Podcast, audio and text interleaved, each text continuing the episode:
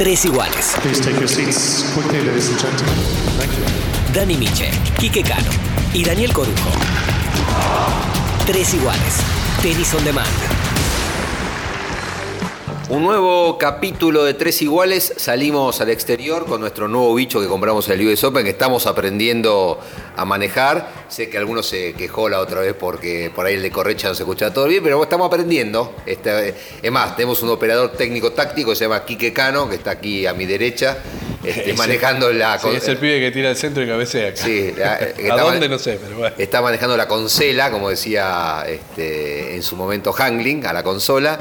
Y hoy tenemos un, un capítulo especial con un invitado especial que ni más ni menos que Guido Pela. ¿Cómo Que está almorzando, así que este, va a salir con la en la boca, pero No, es, bien, bien, bien. es contracturado, Guido. Así Está que muy bien. Gracias Está muy por. No, por- nada, esto, nada, Guido. Eh, a ver, yo tengo ganas de recorrer toda la vida, pero vamos a empezar por, por- por la actualidad, Eh, por ¿Lo hoy. podemos hacer cronológico o hacemos un. No, desordenado como siempre. Desor- ah, Ahí está, ahí va. Es, nuestro sello, nuestro sello es el desorden, así que hagámoslo desordenado. Y bueno, dale, empezar. ¿O empiezo yo? Sí, no, yo decía cuarto de final de Wimbledon. Ah, empezamos por cualquier lado. Sí, por Ah, lo- la verdad que no, no, no, no me digas que estaba en tus planes alguna vez en tu vida, cuando agarraste una raqueta media blanca, llegar a los cuartos de final de Wimbledon. No, pero hubo muchas veces que fui a torneos esperanzado que me iba a ir bien y me fue muy mal, entonces como que no, uno nunca puede planear, la verdad que lo único que yo puedo hacer en mi carrera es estar preparado por si se dan buenas oportunidades como en Wimbledon y por suerte se dio todo, Eh, jugué bien, me tocó un cuadro que, que pude aprovechar, difícil, pero que le fui agarrando la mano. Creo que fue una de las mejores semanas que devolví en mi carrera, eh, porque si no, no hubiera podido ganarle a todos los sacadores que me enfrenté, así que creo que fue una, una muy buena semana. Un año fantástico, Guido, ¿no? Porque te sacaste el karma del primer título, después de haber perdido una final increíble en Córdoba, los cuartos de final de Wimbledon, el top 20, eh, casarte, o por lo menos anunciaste, no sé, hay muchos que anuncian y después no concretan. Eh, fue un año, digamos, con mucho, mucho crecimiento interno y que se quedó, quedó claro en tu tenis, evidentemente. Sí, por suerte sí. Creo que ya desde el año pasado empecé a jugar mucho mejor, pero no tuve por ahí la constancia en los torneos para poder eh, trasladarlo en el ranking. Pero bueno, creo que, que este año, después de la final de Córdoba, como que fue un quiebre para mí. Sabía que tenía que, tratar de, de ganar un título rápido, porque si no mi carrera realmente iba a ser difícil poder mantenerla. Y sí que creo que después de San Pablo fue todo para arriba, que es lo que estaba buscando. Eh, te lo pregunté varias veces durante el año, pero recién lo estaba charlando ahí con, con otros amigos y decíamos, ¿no? Como, como de repente algunos, lo contaba Londero, en su momento se enamoró y fue para atrás. Eh, otros se casan y empiezan a tener problemas. Se ponen de novio y dificultades. Y a vos te pasó todo lo contrario. Eh, ¿Sentiste algún tipo de influencia? Eh, ¿Te dio más tranquilidad? ¿Pasó algo con, con ese amor, con ese estado tuyo? Creo que fue una mezcla de todo. Primero que creo que ya estaba lo suficientemente preparado como para poder dar un salto de calidad. Y creo que, que nada, que mi novia me dio esa tranquilidad de que yo siempre hablo de que tiene que tener un tenista, de que la pareja muchas veces puede hacer que tengas tu mejor año o tu mejor carrera y también puede hacer que te la destruya. Entonces creo que se dio todo espectacular, creo que, que con Steffi armamos un equipo espectacular. Eh, ella me banca en todo, yo la banco en todo, así que eso creo que ese entendimiento que estamos teniendo mutuamente hace que los dos podamos tener carreras exitosas y, creo que, nada, eso fue la, la clave para que esté en este momento. Si cuando vos decías estoy, estaba preparado para dar el salto de calidad, em, te conocemos de chico y, siempre vimos esa posibilidad tuya de darlo. Y, ahora te voy a empezar a retrotraer y, a jugar con este desorden que proponía también Dani al principio. ¿Qué hay de aquel chico que apareció a los 18 años? Vamos a ponerle la edad, 18 años, Roland Garros, y, ya queriendo meterse en el profesionalismo, eh, intentando dar esos saltos, dejando el junior, metiéndose. ¿Qué quedó de aquel pibe en este Guido Pela de hoy? Muy poco. Eh, muy poco porque ni siquiera es que ju- juego parecido a ese, a ese Guido. Mentalmente cambié un montón. Realmente me costaba mucho entrenar, que ahora lo, obviamente me cuesta, pero eh, lo tomo como un trabajo. Después creo que mi tenis fue creciendo muchísimo, pero para otro lado, para el lado de la agresividad, para el lado de, de poder atacar más y no ser tan defensivo. Obviamente que mi, mi base es, es tratar de, de jugar desde el fondo de la cancha, tratar de, de romper al rival físicamente, pero creo que estos últimos años le he agregado muchas cosas de ataque y creo que eso me ha dado muy buen resultado. Pero creo que en la parte mental es la parte que más cambié. Eh, siempre fui muy negativo, siempre me costó muchísimo adaptarme a las situaciones nuevas y creo que este año pude, pude hacer ese salto mental que, que tanto necesitaba. Guido, esa negatividad que se ve en muchos jugadores en el circuito, ¿no? Este, tipos que, que, como digo yo, a veces venden el que mal esté pasando, eh, robándole la frase a Gastón Gaudio, pero después eh, cuando salen a jugar este, demuestran que tan mal no la están pasando, que por lo menos este, pueden dominar esa lucha interna que me imagino deben tener. Eso es un poco de pose, es realmente qué mal la estoy pasando, qué, este, complicación tengo en la mente, es una lucha, es como si fueran dos monstruos que están dentro tuyo que pelean entre sí a ver quién gana, el negativo o el positivo, porque para jugar después tiene que estar positivo, si no, no gana su partido. Siempre partí mi, mi, mente en dos. Eh, la parte que quiere que me pase cosas buenas y la parte que quiere que me pasen cosas malas para estar tirado en una cama. Y creo que, que eso lo tienen todos. Obviamente la gente que es muy positiva tiene el, el, monstruo chiquitito, dormido y no lo deja despertar y la gente negativa al revés. Y creo que yo tuve una pelea muy, muy dura, que la sigo teniendo, con mi monstruo interno eh, negativo que hace que, muchas veces no quiera hacer nada. Eh, pero creo que eso fue lo que más mejoré y lo que más tranquilo y más felicidad me dio cuando logré controlarlo, entre comillas, la mayor parte del tiempo. Entonces, creo que hoy por hoy esa parte de mí negativa me está dejando trabajar, me está dejando mejorar, me está dejando encarar la, la vida, no solamente el tenis de otra forma. Y creo que por eso también eh, mejoré. Eh, si uno es negativo le van a pasar cosas malas, pero eso está totalmente estudiado. ¿Vos tenés eh, como referencia cuándo fue ese momento que se produjo esa gran lucha en la que vos terminaste domando a la fiera? Tuve dos luchas muy importantes. Una la perdí, que fue en el 2014, que fue cuando dejé de jugar al tenis.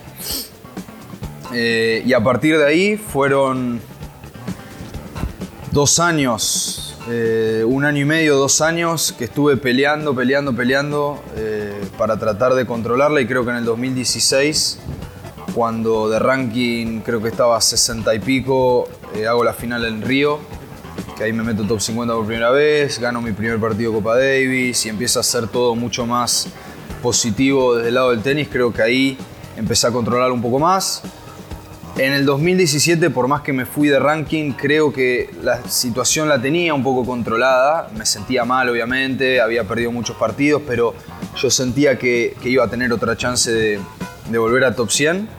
Y cuando volví en el 2017 sabía que, que era mucho más para mí que para, para la otra parte y ahora estoy en esa pelea. Nunca voy a dejar de pelear porque mi mentalidad es así y nunca voy a ser una persona súper positiva, pero creo que en este momento estoy, estoy en un buen camino. Yo, eh, siguiendo con la desprolijidad, este, estamos con Guido Pela, esto es eh, Tres Iguales, Baila Santé. Eh, pensaba, Guido, toda tu familia de Bahía Blanca, ¿cómo se establece tus abuelos? ¿Quién llega a Bahía Blanca? ¿Y cómo llega el tenis a Bahía Blanca? Porque dice, bueno, tenis, eh, qué sé yo, eh, es, por eso un pensamiento obtuso, ¿no? Pero uno dice, sí, Bahía Blanca, básquet, Olimpo, fútbol, Olimpo, qué sé yo, para ah, decirte fútbol, algo. Olimpo, pero ah, porque lo conoces ahora, jugar los Bueno, no sé, qué sé yo, digo, pero... Sí, Bahía Blanca, no sé, petróleo, mar, Sí, pesca. bueno, pero ¿cómo llega tu Sí, sí, familia puerto. ahí? Claro. ¿Cómo? Puerto. Sí, puerto y viento. Y viento. Este, y viento. Este gol, Paligüe. Paligüe. He ido a jugar a Paligüe, es un canchón. Pero digo, ¿cómo llega tu Los Pela a Bahía Blanca y cómo llega el tenis a Guido Pela y a Catalina Pela? ¿Cuándo llegaron a Bahía Blanca? No, No tengo ni idea. Eso voy a tener que estudiar en un momento. Te puedo decir que desde mi bisabuela, por parte de mi mamá, que juegan al tenis, eh, así que ella fue la primera tenista en la familia, obviamente en un nivel más regional. Eh, después mi abuelo jugó un poco mejor, llegó a jugar interclubes que según lo que me dijo él, no lo sé, Incomprobable. eran muy, mucho más importantes Claro. que los que es ahora. Eh, después jugaron, bueno, mis, mis tías con mi mamá. Y nada, después caí yo en la volteada, jugué un par de años al fútbol, al básquet, pero el tenis fue, fue más fuerte. Pero está bien, pero ¿qué tipo de vida? O sea, ¿Ibas al cole en la mañana? Eh, típica vida del interior de Argentina, como Sí. hacían los tandilenses. Al Sí. club, Guido, vaya, vaya. No, No, había eh, play, no había. No, primero. no, no había. la cuando- falopa te vino después, digo, ¿no? Yo cuando nací no había nada y me acuerdo que más o menos tenía eh, 10, 11 años o 9 y llegó la family a Bahía Blanca. Por ahí en Buenos Aires Sí. ya estaba Sí. Y mi mamá me la compró y dije, esto es lo mejor que me pasó en la vida. Y era el Mario, Sí, sí, sí. sí. el Mario en 2D el primero. Eh, así que me quitó varias horas de tenis por día porque estaba internado. Pero mi vida era 7 de la mañana arriba, colegio, hasta las 12, 1 del mediodía. Y después entrenar de 2, 3 de la tarde a 5, 6. Y bueno, competir, grado 2, grado 3. Pero los videojuegos entraron muy fuerte en mi vida. Y, eh, perdón, ¿era escuelita? ¿Cómo, ¿Cómo se enseñaba el tenis? No, no, no. Mi, mi papá, que fue el único de, de su rama, eh, fue el único que jugó al tenis. Entonces, mi tío es veterinario, mi abuelo era carpintero, mi abuela ni sé, mi abuelo, de parte de mi viejo, ¿no? Sí, sí. Y la verdad no sé cómo mi viejo empezó a jugar al tenis. No tengo ni idea, creo que nunca le pregunté y se lo voy a preguntar. Otra cosa para averiguar. Claro, Sí. claro. ¿Cuándo no, vinieron a Bahía Blanca y cuándo empezó tu No, y mi papá de Tres Arroyos. Ah, ok. Se fue a Bahía Blanca a, a estudiar, conoció a mi mamá ahí, eh, a él le gustaba el tenis, puso unas canchas, qué sé yo, y de repente nací yo y no sé, vieron que jugaba bien y, y mi papá me dedicó mucho tiempo junto con mi abuelo que, que jugaba también, entonces yo nunca estuve como en una escuelita, sino entre mi papá y mi abuelo fueron los que me enseñaron los primeros pasos adentro del tenis. Es, es jodida la relación eh, familiar para enseñar. Para enseñar, para laburar, ¿viste? La relación padre-hijo, el mismo laburo. Mi viejo era almacenero, ¿no? Y yo lo tenía que hacer de repositor. Y la verdad Sí, que era difícil. Sí, yo también Eh, laburé con mi viejo y no es fácil. No es fácil. Eh, ¿Cómo era esa relación tuya con, No, con era tu papá y tu duro. abuelo? Era duro. Con mi abuelo no, porque le tenía mucho miedo de chico. Todos los nietos le teníamos Sí. terror. No es como ahora. Te cascaba, gritaba, lo vi. sí, Gritaba, se enojaba. eh, nunca, obviamente, nunca nos levantó una mano. Pero él pegaba un grito y estábamos todos que, con un miedo terrible. Me acuerdo que íbamos a veranear a Montermoso. Guarda las Y aguas vivas. íbamos siempre a lo de mi abuelo, que era el único que tenía casa. No, no, con las aguavivas no tenía problema. Él se metía al mar Ajá. cuando había viento norte, que es el agua viva, él siempre más adentro de nosotros. Y me acuerdo, pero patente, que varias veces eh, me picó un agua viva así, ¿eh? Gente llorando por ahí con la agua viva. Él, agua viva afuera, o miraba así, agua viva afuera, y nos cuidaba en ese sentido. Pero cuando se enojaba, ¡ah! No se jodía nada. Y mi abuela, intentando que él se calme un poco, no había forma. Y así era en la enseñanza del tenis. Entonces, con mi viejo era complicado porque él era más bueno, entonces como que yo lo tomaba, obviamente no para la joda, pero cuando yo me enojaba era con él y con mi abuelo era todo mucho más bueno. Claro. Así. ¿Y cuándo, cuándo te diste cuenta que podías intentar dedicarte al tenis? no? Me imagino, estoy, estoy pensando en esa época, tu viejo mucho auto, llevarte a los grado 2, grado 3, Argentina que es tan grande, y en Bahía Blanca, como si te hubiese tocado por ahí Buenos Aires Claro, o mismo Santa Fe, Tandil. Santa Fe, este, por tema geográfico todo era mucho más cerca, digo, habrá sido complicado, ¿no? Y el tema de, de los costos, de los gastos, Sí. la nafta, los peajes, el hotel. No, me acuerdo primero que mi papá había vendido un reloj muy bueno que tenía él para comprar los tubos de gas eh, para viajar, así que ahí ya, pobrecito, arrancó menos 10. Ahora lo recuperó después de mucho tiempo, pero bueno, en ¿El ese reloj momento. tubos de gas, eh? No, no, no, el reloj. el ¿Fue a la casa de empeño y compró el mismo? Me jodés.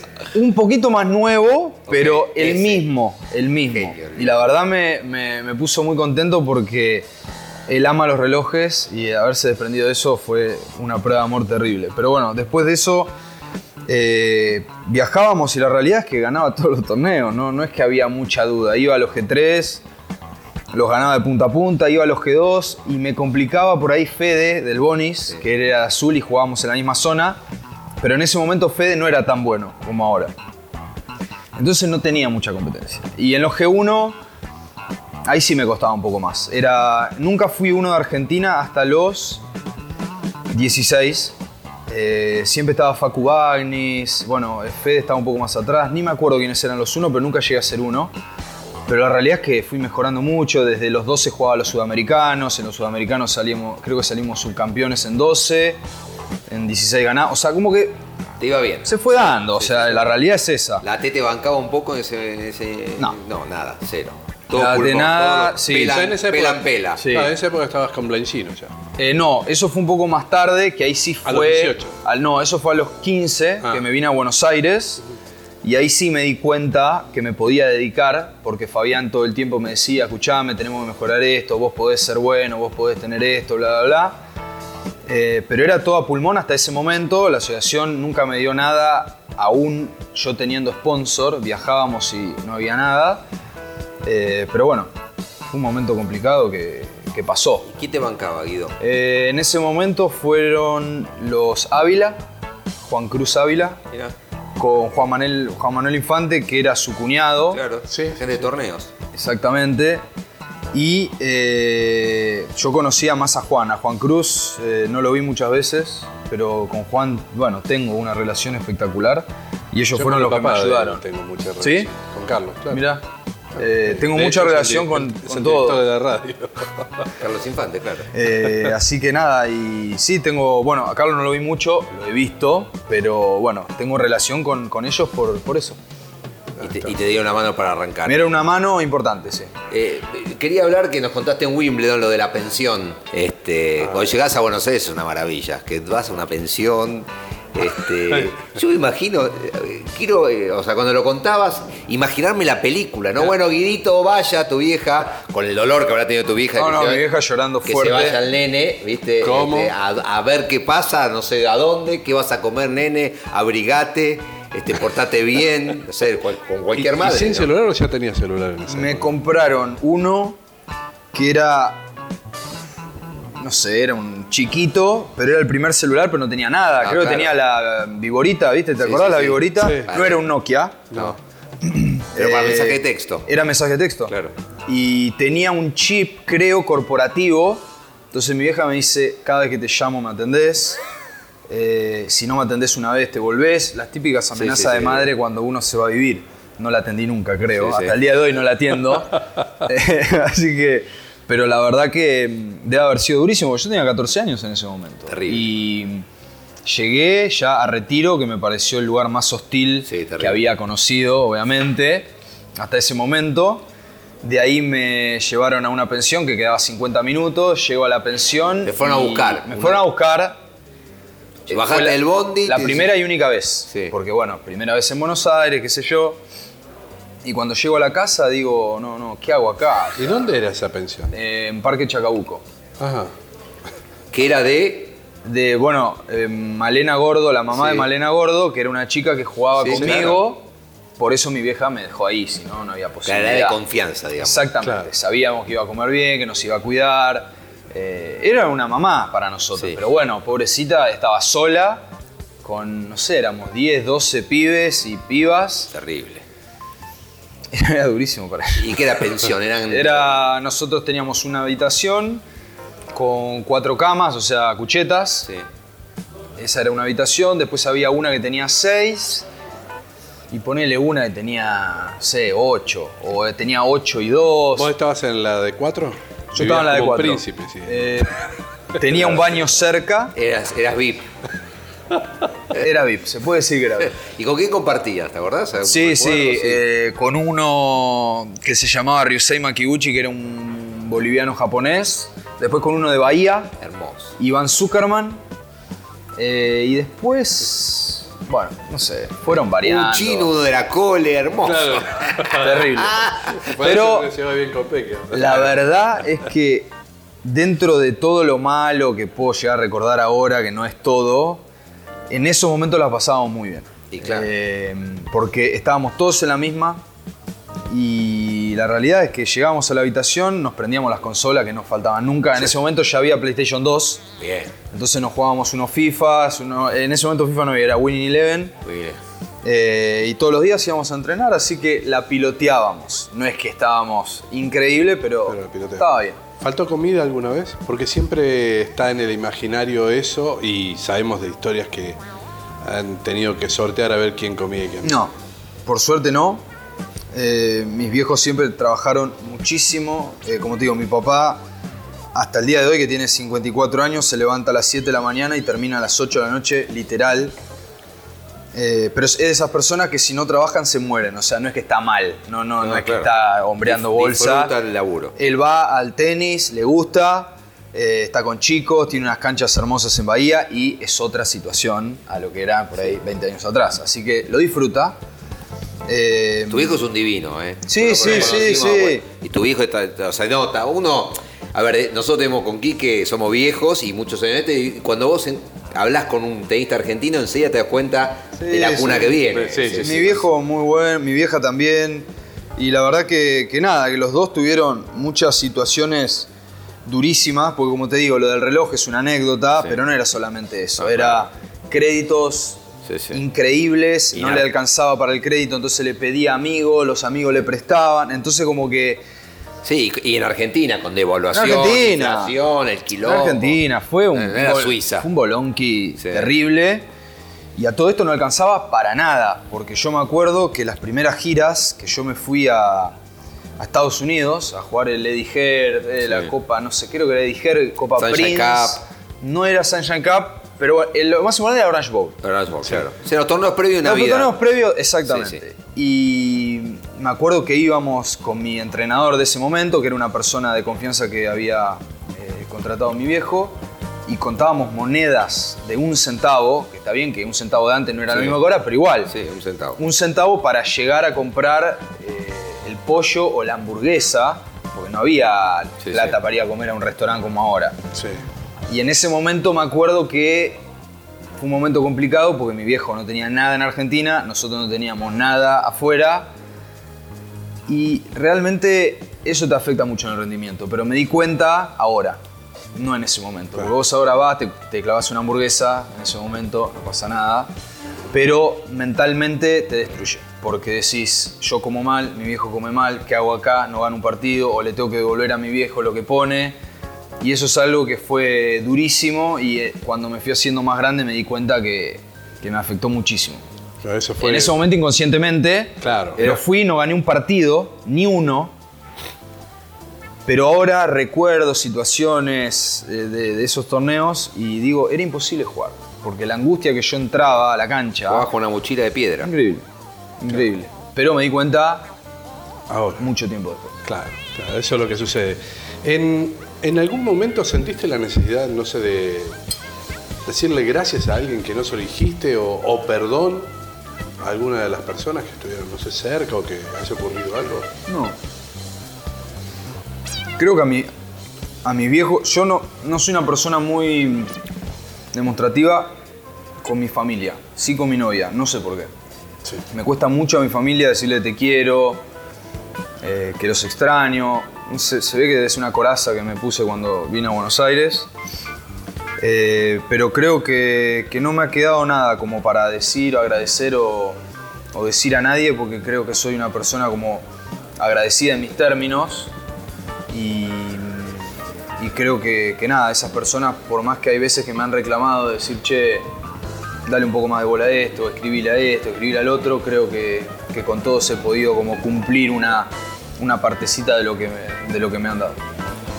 Estaba pensando, eh, Guido, en, este relato, estamos en Tres Iguales, Baila Santé con Guido Pela, y pensaba este, cosas que decías, ¿no? La lucha interna, desde muy chico, la presión, lo duro que es ser tenista, ¿no? Este, sobre todo en países como Argentina, donde tenés todo, siempre hay este, dudas económicas y todo es difícil, y geográficamente estamos lejos y demás, y cómo este, este, te fuiste eh, superando y además cargando varias, varias mochilas, porque recién hablabas de la mochila familiar, que es la más pesada del mundo, esto pasa mucho, eh, porque no es normal que un pibe de 14 años salga a laburar eh, al deporte. Sí, sí, sí. Este, y después la mochila que te tocó cuando desde el periodismo y desde la gente vinculada al tenis decía Guido Pela es va a ser eh, el reemplazante de la Legión Argentina, de esta Legión. continuidad de la Legión. Claro.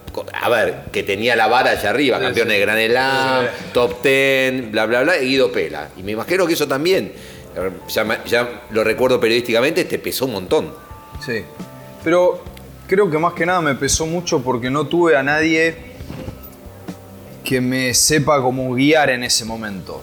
Yo viví muchas cosas solo, que también siendo grande me he dado cuenta que cuando vos ves a jugadores que juegan muchísimo al tenis y son jóvenes, ejemplo, Shapovalov, Aliasim, bueno, Sí. Mil, Tsitsipas, Sí, de Muñoz. son tenistas que aparte del gran talento que tienen, tienen un equipo atrás, que eso la gente no lo ve, que los ayudan a, a ir surfeando la presión. claro. Tiene una contención enorme que no es solamente yo, ninguno de nosotros los argentinos tuvo, no sé Juan Martín, pero bueno, te hablo de los que yo conozco que son más de mi edad, ninguno tuvo y realmente eh, los tenistas todos tienen personalidades diferentes. Y yo soy una persona que por ahí hubiera estado bueno tener a alguien que me, que me hubiera brindado esa contención. O por lo menos, como te digo, surfear esa, esas olas difíciles del periodismo, porque no es fácil. Porque yo me acuerdo que en Roland Garros, en el 2008, cuando pasó esto de la asociación, que realmente se habían robado absolutamente todo. Fue cuando eh, tuviste también el lío con Vázquez Valenzuela. Sí, Claro, esa me vez. pusieron un micrófono, éramos dos pendejos, yo tenía 18, Sí. Juan tenía 17 y nos hicieron casi pelearnos en una conferencia de prensa, Sí, a los sí, dos. me- me acuerdo. Entonces, esas cosas nadie te las enseña y nadie estuvo ahí como para frenarme o como para decir, che, Guido, o sea, basta. ¿Entendés? No es como ahora que tengo a alguien que me dice, che, escuchame, hoy te van a preguntar de esto, de esto, fíjate por dónde lo encarás. Yo después digo lo que se me canta, pero bueno, Sí. por lo menos tengo una cierta ayuda. Bueno, y está más grande también vos. Exactamente. Además, ¿no? Pero bueno, cuando hay bolonqui con ATP que te dicen, che, mirá, esto Sí. está bueno, esto no, o con ITF o con un pago de algo, yo necesito ayuda también con 29 años. Imagínate con 18, con el bolonqui de la asociación y me tiraron a una conferencia de prensa así, me mataron, me mataron y eso me afectó, pero bueno, eh, fue parte del aprendizaje y, se tuvo que dar así. Tampoco, viste, me tengo que reprochar porque realmente no fue nada con mala intención, fue con algo que yo en ese momento lo sentí. Eh, no me habían pagado el pasaje. Yo era. No tenía ranking ITF, pero era el uno de Argentina. eh, había entrado por ranking ATP, que ninguno de los que había venido a la gira tenía, creo que, un punto ATP. Y no me dieron ni siquiera los tickets para comer. Lo que sucedió en esa, en esa serie fue que, el- y esto te lo voy a decir, te lo voy a, lo voy a comentar porque yo estaba en, esa, en esas conferencias y lo que pasó fue que la mayoría, por no decir todos, no tenían ni idea de lo que te pasaba a vos.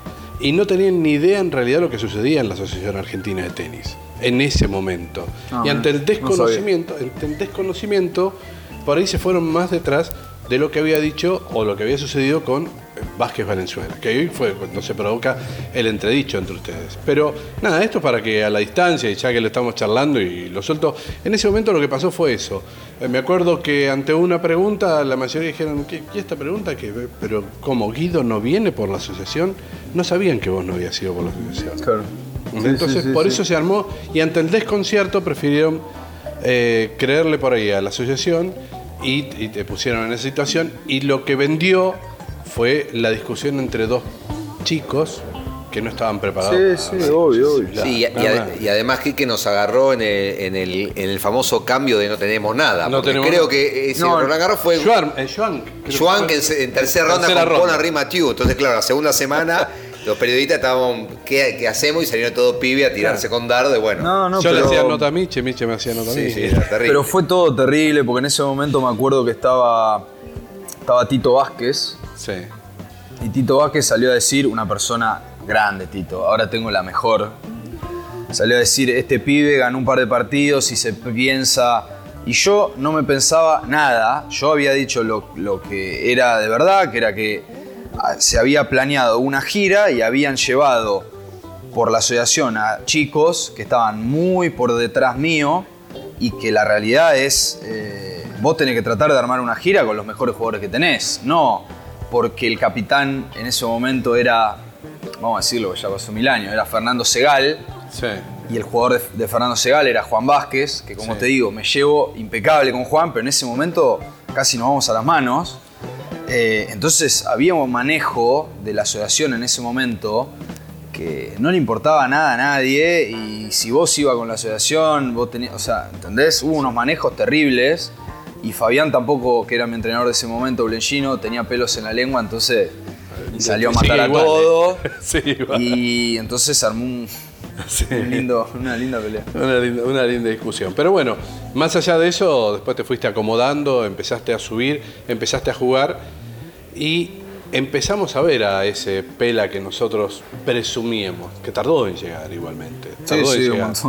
Sí, eh, Sí, aparte era un zurdito a veces medio canchero que tiraba mucho, mucho drop y qué Muchísimo sé yo. drop, sí, sí. sí. Muchísimo drop, Este, mucha acuerdo. mano, mucho talento. Mucho talento, mucho talento. Este, le Sí. faltaba físico, era siempre, eh, Pela era siempre, digamos, viéndolo de este lado, era un chico que le faltaba algo y que recién vimos de grande que lo conseguí. claro, fue, fue antes justamente de la lesión esa que, que te paró. Ahí estaba bien, sí, el desgarro Sí, con claro. Jesse Levine en Wimbledon. Claro, porque ahí viniste, digamos, tardabas en llegar y de repente hiciste clic y enganchaste. Es como que metiste primera, segunda, entró y te fuiste y vino la lesión. Esa parte, ¿cómo, cómo fue? ¿Cómo te transcurrió? Y eh, yo ahí realmente fue la primera vez que pensé que, que podía comerme el mundo y pensé que era irrompible, que no me iba a lesionar nunca y me di cuenta en ese momento, me duró cuatro meses hasta que me lesioné, que te puede pasar cualquier cosa en cualquier momento y hay que tratar de, como te digo, como te dije al principio, de hacer lo mejor posible siempre porque uno no sabe lo que puede pasar. Yo hoy estoy sano, mañana me lesiono. Eh, entonces creo que, que esa también fue una lección muy importante porque después de eso me costó un montón, te diría un año y medio volver a enganchar el ritmo, volver a enganchar la motivación. Y ahí fue que también cuando dejé de jugar, porque no enganchaba la- las ganas de jugar. Y creo que ese año y medio fue duro, fue muy duro, fue los- fueron los peores años de mi vida, pero creo que eso me sirvió mucho para poder estar en el presente que estoy ahora. Yo pensaba, eh, Guido, el cambio, ¿no? Eh, porque ya hablamos de- de- del crecimiento tuyo como tenista, pero hay un gran cambio este año. A mí cuando eh, este, anunciaste, creo que fue en el US Open, que dejabas de trabajar con, con, Con Cachito. con Cachito, Marcacho, este, dije, este, eh, lo- lo- está bueno esto porque uno blan- no es que blanquea, es el pensa- lo que uno piensa de un lado, lo que el otro piensa del otro, que después se concreta en los actos y en la realidad. Pero no, lo hablamos y coincidimos Sí. todos. Y este Guido ya está. Se enganchó con una chica, Sí. que Marcacho es, eh, es, eh, Es muy estricto. es estricto, este pibe ya está, fue, ya llegó, ya está, listo. Y sin embargo, y- y- Ganó la Davis. no, y ganó la Davis, o qué sé, este, económicamente se acomodó y bueno, ya está, y que, que haga lo que quiera de su vida. Y de repente aparece acá, y Chucho Acasuso, que era un tipo que se cansaba de perder, o sea, que, un, medio que da la sensación de un depre, y de repente hay una evolución en todo aspecto tuyo que sorprende, que no- a nosotros nos ha sorprendido. No sé, a Claro, vos, por ahí, eh, por ahí no. Muy bien. Yo siempre dije, y creo que Chucho también lo ha dicho, que esto es mucho parte de Marcacho también. No es que Ah, Chucho claro. vino con la varita y. O sea, la realidad es que Cachito tuvo mucha mala suerte de que él sembró, sembró, sembró.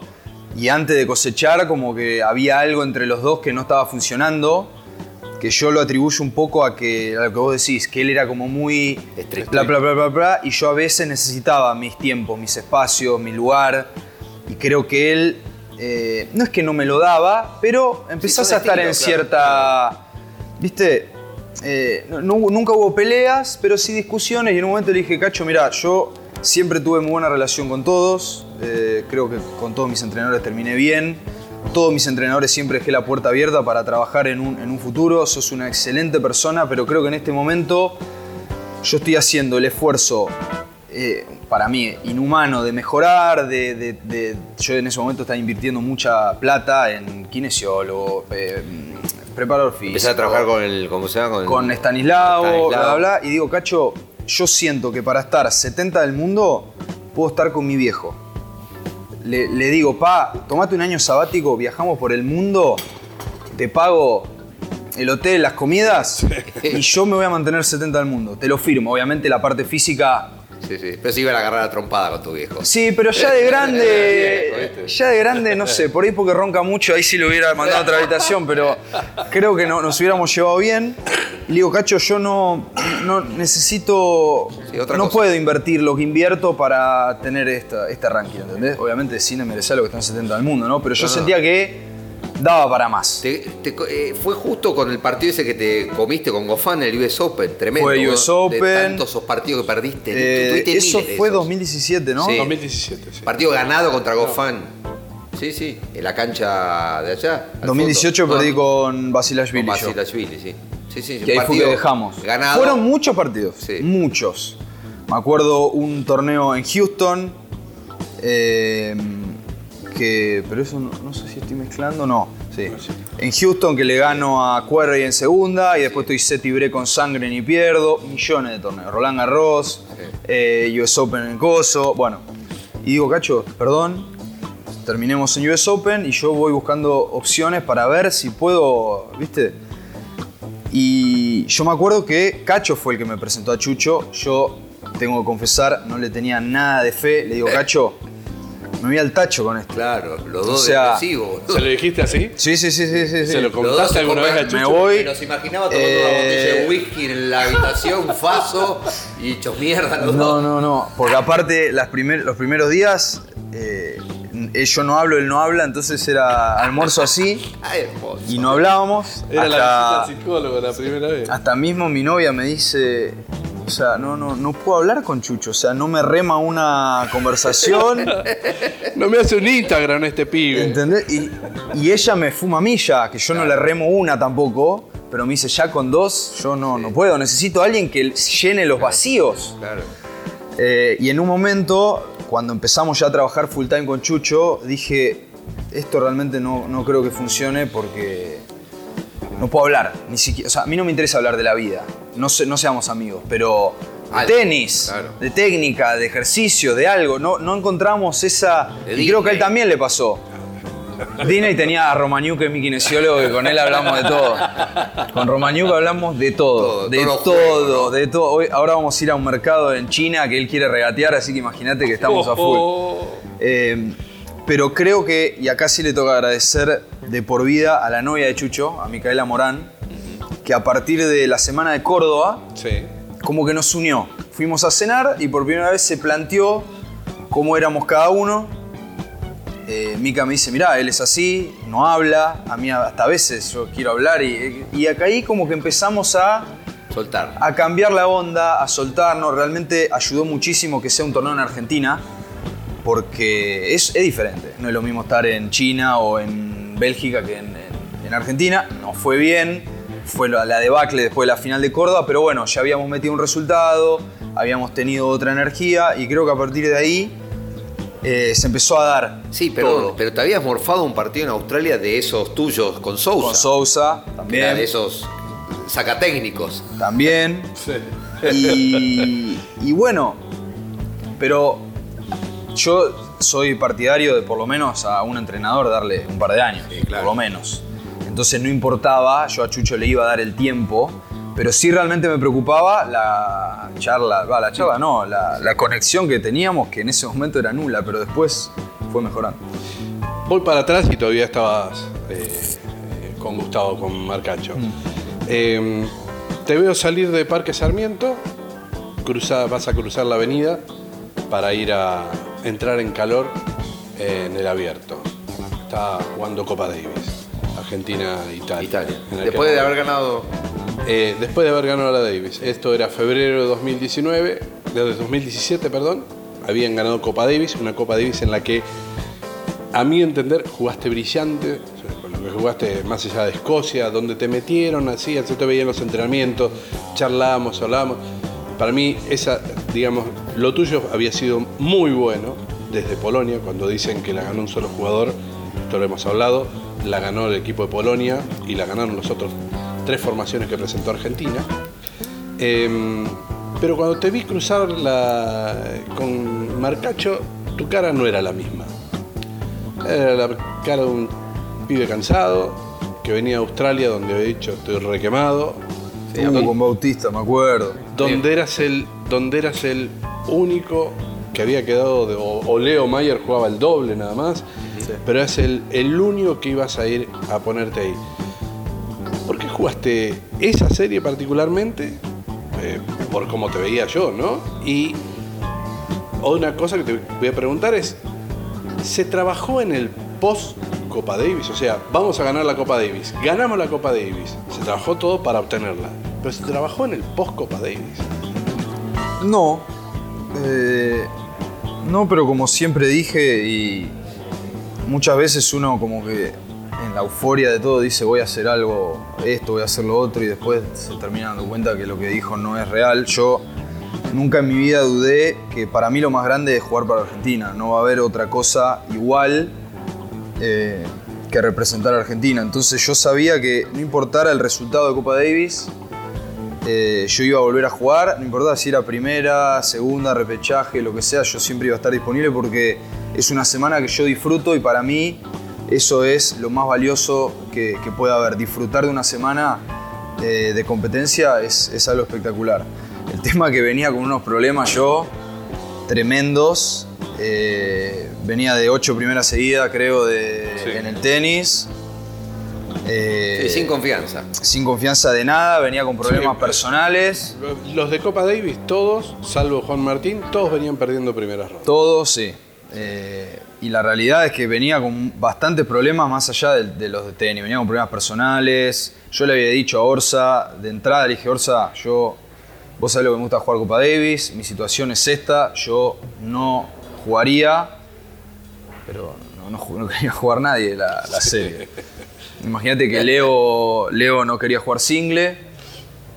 Lo llamaron a Charlie, que no lo iban a llamar, y Pérez, que terminó se jugando Ceballos se lesionó. todo, eh, Renzo que lo iban a llamar al último momento, pero estaba no sé en dónde.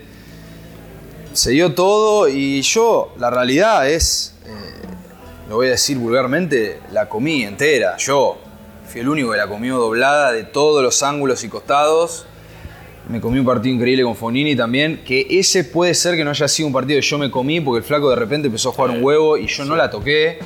No es que yo hubo un partido, eh, perdón, hubo un punto en particular que digo, che, acá podrías haber hecho algo, acá podría haber...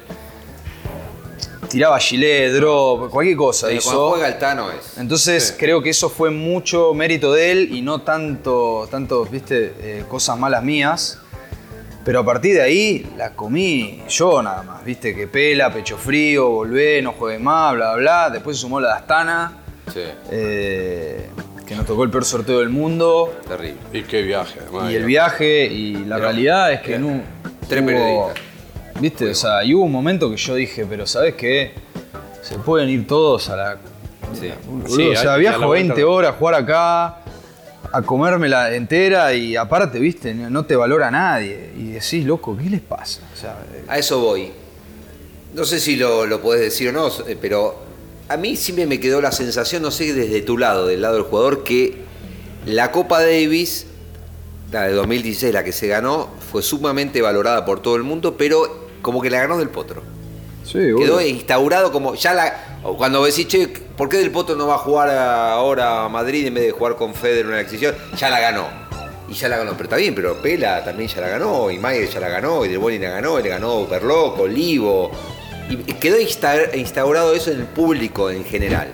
¿No es me- medio este, injusto para con ustedes, para vos y para un justo pasa por atrás el que ganó el quinto punto, ni Fede Del Bonis, así que imagínate.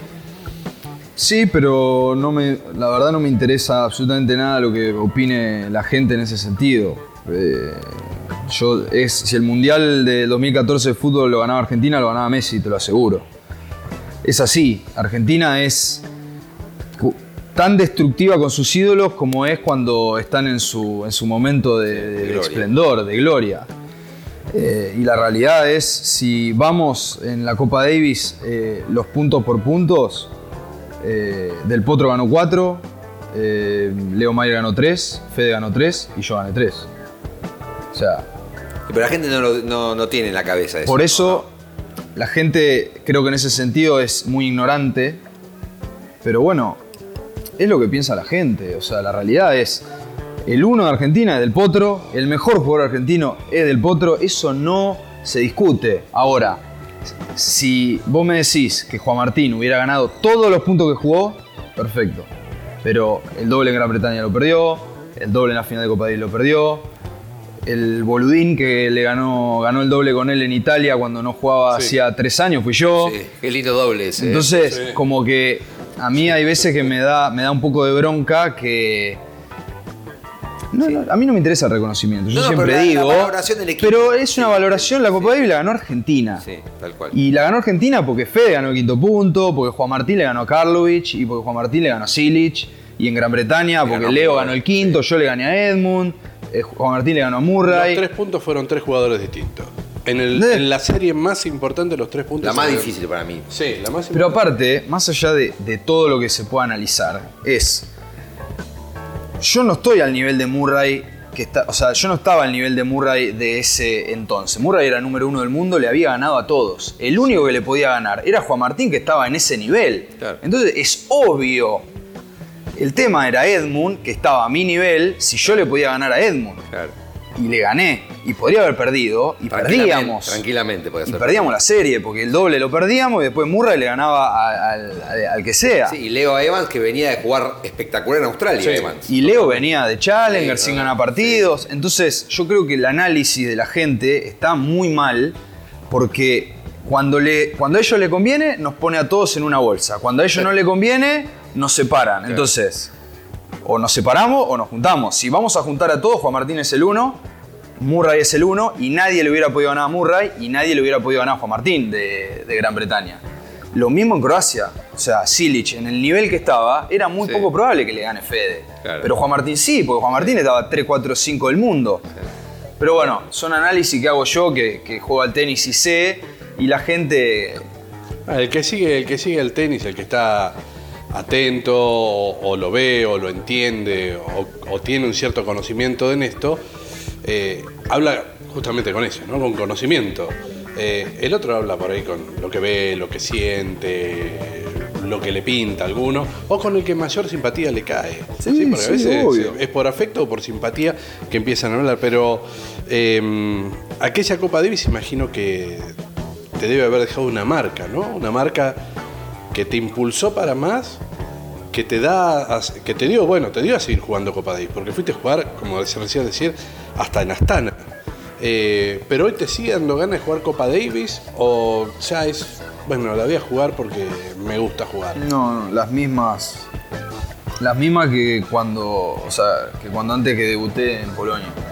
La única diferencia es que ya no siento ese nervio eh, que sentí en Polonia porque nunca había jugado, no sabía a qué me enfrentaba. Pero ahora eh, realmente tengo ganas de terminar esta, esta gira de China de la mejor manera posible, pero me, encantaría ir a, Madrid a jugar, a pasar, como te digo, a pasar una semana con los chicos que vayan y a tratar de que Argentina, eh, obviamente es difícil, pero ¿quién te dice? O sea, yo creo que le podemos ganar a cualquiera, más allá de que ponele que a Nadal no le ganes, ponele que a Djokovic no le ganes, pero vos dependés de un single 2 y de un doble. Hoy tenemos Ceballos número 3 del mundo, el Peque es 15, yo soy 22, 23.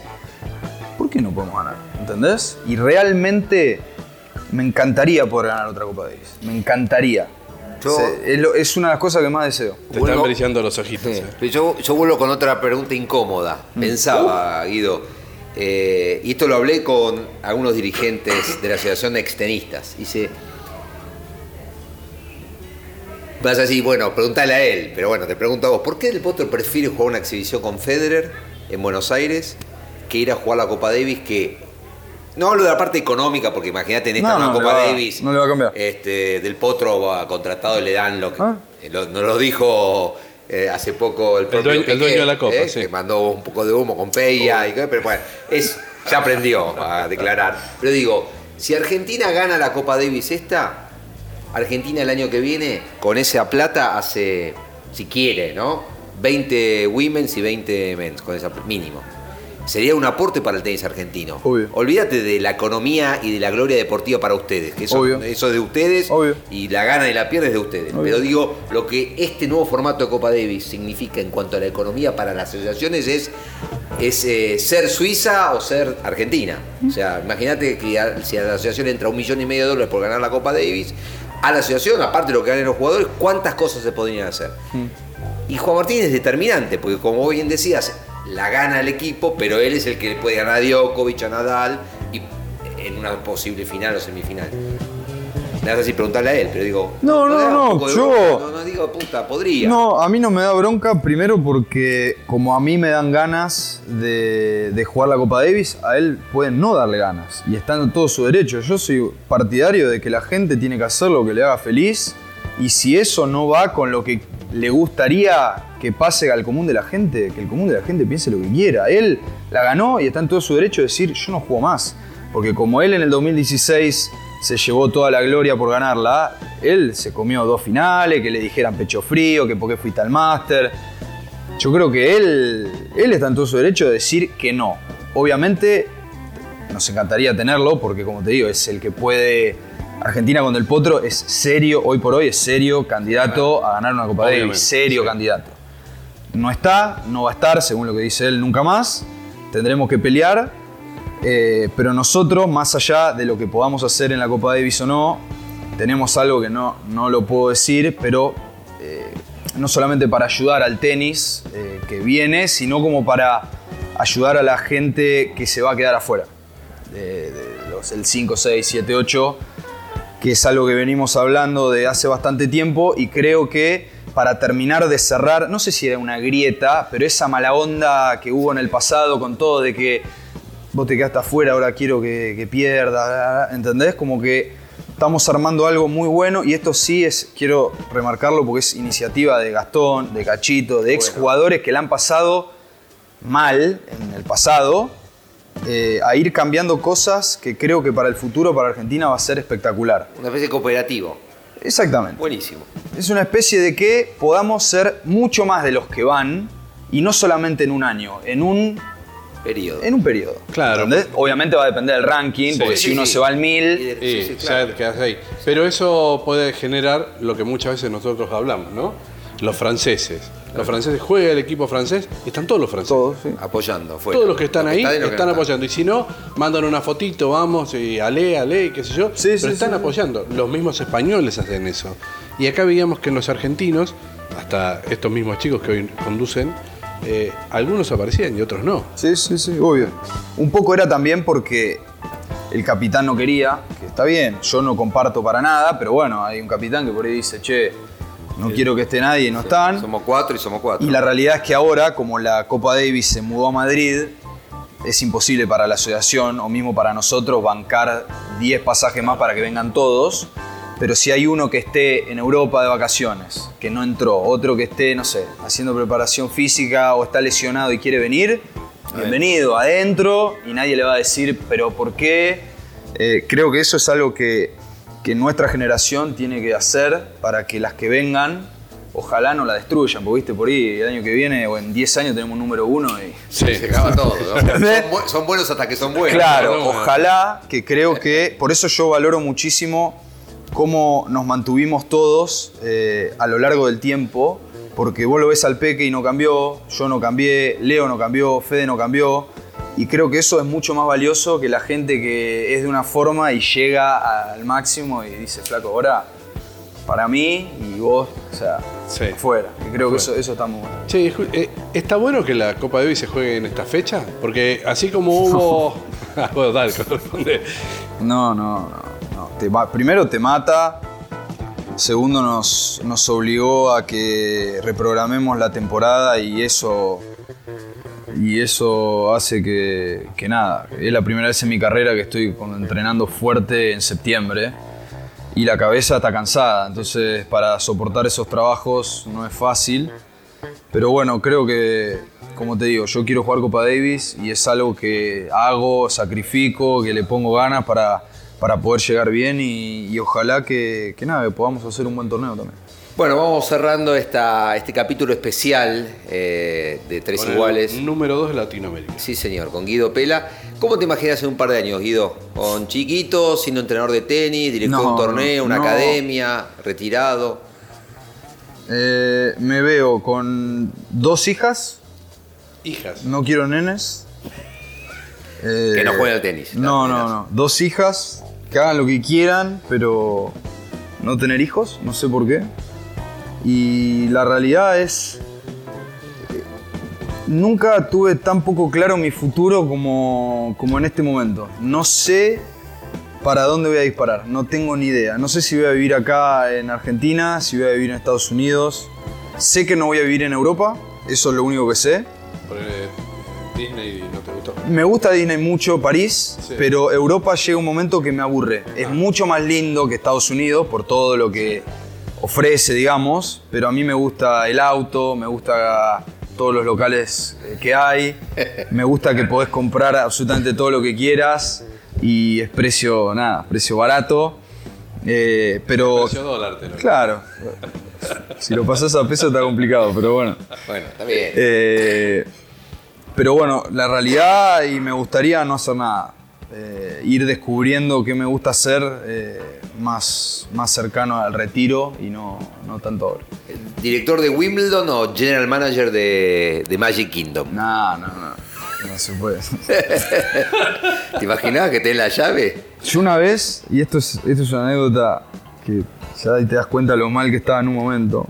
Eh, esto fue antes de jugar, antes de dejar de jugar, que no tenía plata, tenía un restito, pero no me alcanzaba para nada. Y justo había un pibe en, en Disney que, que era, no me acuerdo qué, pero muy copado. Nosotros no sé si habíamos perdido algo o necesitamos una información concreta de, no sé si de un hotel o de un parque.